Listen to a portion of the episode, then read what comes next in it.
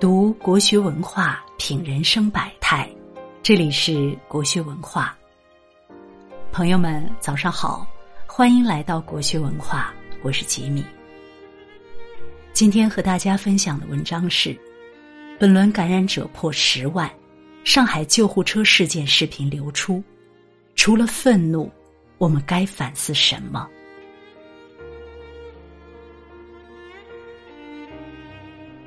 这两天，上海的一位老人去世，引起很大争论。事情大家都应该听说了，据说是一位很和善的老人，三月三十日突然哮喘发作，状况危急。家人赶紧打了幺二零和幺幺零，邻居和大白也都来帮忙救治。十几分钟后，一辆救护车来到楼下，但那是二楼邻居叫的，按照规定。不能擅自改接老人，所以虽说二楼邻居状态据说不算紧急，也同意把救护车先让给老人，但救援的医生还是坚持带二楼病人走。老人的家人再三恳求说，老人情况危重，已经没有呼吸了，急需救命。救援人员不为所动，而且拒绝把救护车上的除颤仪借给老人。在求助者绝望的嘶吼里，医生关上了车窗，走了。等属于老人的救护车赶来，已经无力回天。视频被传到网上，激怒了很多人。官方很快做出回应：这名医生当时虽有紧急救治任务在身，但如此处置实属不当，已经停职。这个处理又引起了很多不满。有网友说。幺二零的医生有严格规定，让接谁就得接谁，不能擅自行动。如果需要抢救别人，要急救中心指派才可以。而且，因为救护车本来要接的病人是口头承诺同意，如果他出了意外，是有理由起诉医生不按制度接诊的。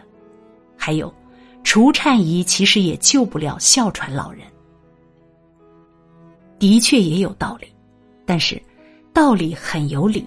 现实却有些让人难以接受，一个老人生命垂危，急需抢救，救护车正好来了，却不能救助老人，而是把另一个不太着急的病人拉走了。这显然不合情理，问题出在哪里？有关部门说这次医生处置不当，那怎么得当？这是一道必答题。如果这一次不探讨、不解决，事情就很可能还会发生，就还会有人付出生命的代价，也还会有医生或者工作人员因为遵守了规定而成为众矢之的。我个人觉得大概有两点：第一，制度上能不能给具体执行的工作人员一点灵活性，允许他们根据情况做出紧急决定；如果他们做了符合情理的行为，万一出了状况。可不可以不担责？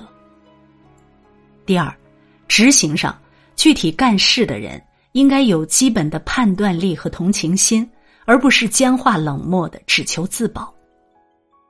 一个文明的社会，第一要有制度保障，第二要有温度托底，二者缺一不可。最近疫情严重，意外状况频繁发生，很多事情都是我们完全想不到的。三月中旬，深圳一个年轻妈妈趁孩子睡觉出去买东西，不想从外面回来，小区被封了。按照规定，她不能再进去。可是孩子一个人在家睡觉呀，她不回去，孩子怎么办？年轻妈妈很崩溃，在小区门口歇斯底里大叫，但防疫人员坚决表示没办法，现在是临时管控，进不去。按规定执行任务本来也没错，但是对于显然不合情理的情况，能不能特事特办？妈妈后来进去了，和上面救护车案例一样，这需要制度给执行人员一点空间，也需要执行人员有基本的人情味儿。还有一个货车司机讲自己的经历，我也觉得挺值得关注。现在很多地方都查得严，只要行程码带星就不让进。可是货车司机们全国送货几千公里行程，途经多个城市，难免路过有疫情的地区，行程码很容易就被挂了星。而因为这个星，他们就可能辛辛苦苦跑到目的地，却被直接劝返，要求哪来的回哪去。他们拉着一车货，一路上辛苦不说，光油钱和过路费都花了几千，就这样被要求开回去，情何以堪？关键是这些人大多不算中高风险地区的人，也都有核酸阴性证明。很多货车司机为了行程码不出问题，就拿着俩手机换着用，隐瞒行程，结果被查出来又遭到严惩。但和那位幺二零医生一样，货车司机好像也面临无解的命题：不出车没饭吃，出来送货可能根本送不到地方。现在很多人都陷入了这种困境，他们应该被看到。新冠病毒的侵袭使我们的正常生活秩序被严重打乱，疫情求助帖子里有各种各样的状况。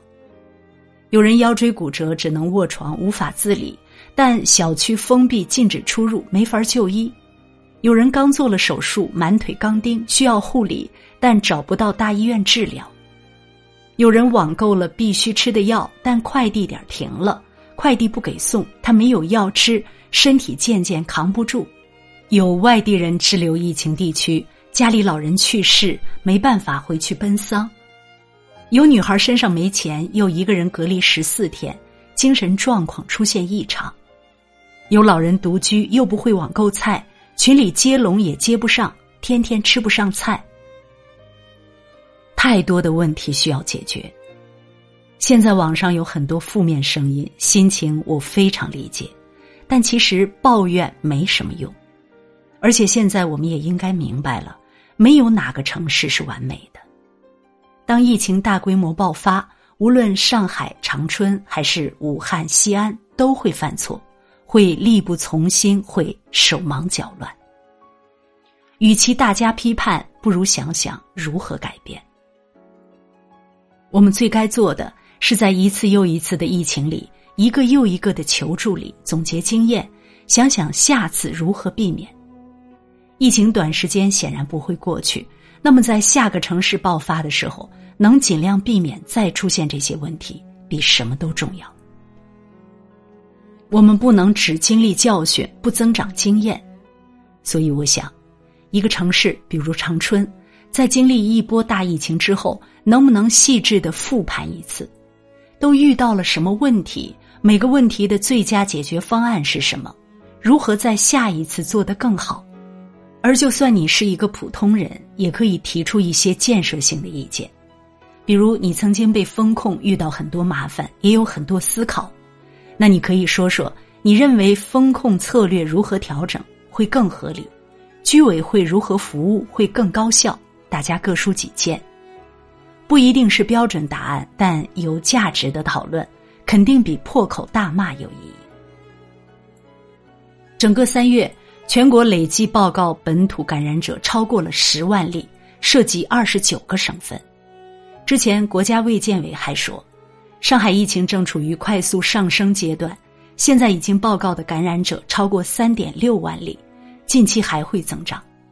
现在看，奥密克戎的传播是真厉害，跟原始的新冠毒株简直不像一个品种。上海的几番尝试也表明，一旦流传开来。小范围的防控很难搞定，最好用的清零手段还是大面积封控。最近有新闻说，奥密克戎又出现了升级版 XE，传播力更强，所以我们短期内肯定还摆脱不了疫情，风控在所难免。而一个“封”字说起来简单，执行起来就会出现上面的种种问题。我们眼下最务实的做法是尽量让风控的安排更合理，代价更小，不能因为孕妇核酸证明过期四小时而无法入院导致流产，不能因为隔离老人不会团购不会接龙就吃不上菜。其实城市管理者应该有个最基本的认识：疫情期间制定一些应急措施，而临时性的政策大多不完美，一定会有极端的情况出现。比如妈妈出来买个菜就被封在外面了。这种时候还是要有特事特办的灵活性，不能双手一摊、眼睛一瞪，一句要遵守规定处理所有问题。规定是死的，人是活的。人应该有人情味儿，有灵活处理事情的能力。前两天有个新闻很触动我，湖北黄冈一位老人去世了。儿子媳妇匆匆忙忙从上海赶回去，却必须要在酒店隔离，不能送葬。老人火化当天，灵车特意绕行到隔离酒店，儿子儿媳穿着隔离服跪在路边送别。这场景让人泪目，也让人感慨。其实，按照规定，隔离人员是不能离开酒店房间的，但工作人员允许夫妻俩穿着隔离服出来跟老父亲告别。既保证了防疫，也考虑了隔离者的需求，这就是人情味儿。灵车特意绕行到酒店，让他们可以拜别，这就是人情味儿。病毒冷酷，但人应该有温度。三月二十九日，吉林有一个不起眼的新闻：防疫点几个志愿者在工作，一位车主特意把车停在他们附近，还在后车窗上贴了一张纸条。车位锁，志愿者可进车休息，最起码挡风。大白们看到都觉得很暖心，也真的进去睡了一觉。我特别想给这个车主点赞。疫情当下，社会亟待帮助，有感染者需要救治，有辛苦的大白需要休息，有隔离的孩子需要照顾，有买不到菜的老人需要帮助。特别多的事情。我觉得都不是靠制度能解决的，在制度没有到达或者不够完善的地方，需要人性的温度。确切的说，需要我们每一个人都积极的提供力所能及的帮助。面对疫情，我们所有同胞都是一个整体，我们都是局中人，都应该善意的去参与，力所能及的给困境之下的同胞以温暖，以便利。疫情的寒冬也许很久都不会过去，这就格外需要我们每个人都做一个小暖阳。专家有智慧，领导有担当，执行者有善意，老百姓有素质。如此，我们才能在这寒冬里感受到暖意。谢谢你看完文章，还请点亮赞加再看加转发，让更多人看到。好了，今天为你分享的文章就到这里了，感谢大家的守候。如果你喜欢国学文化的文章，请记得在文末点一个再看，也欢迎您留言并转发。让我们相约明天，愿国学文化的声音伴随着你的每一个清晨。